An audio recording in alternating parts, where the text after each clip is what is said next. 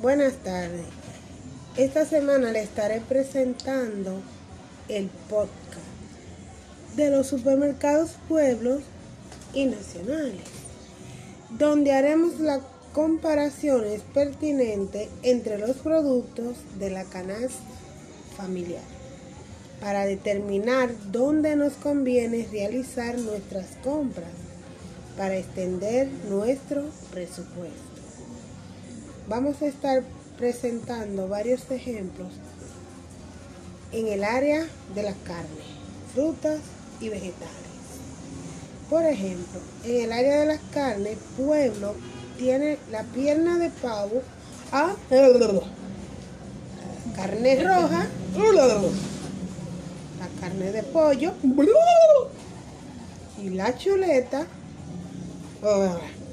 Mientras que los supermercados nacionales tienen la carne de pavo a 100 La carne roja. y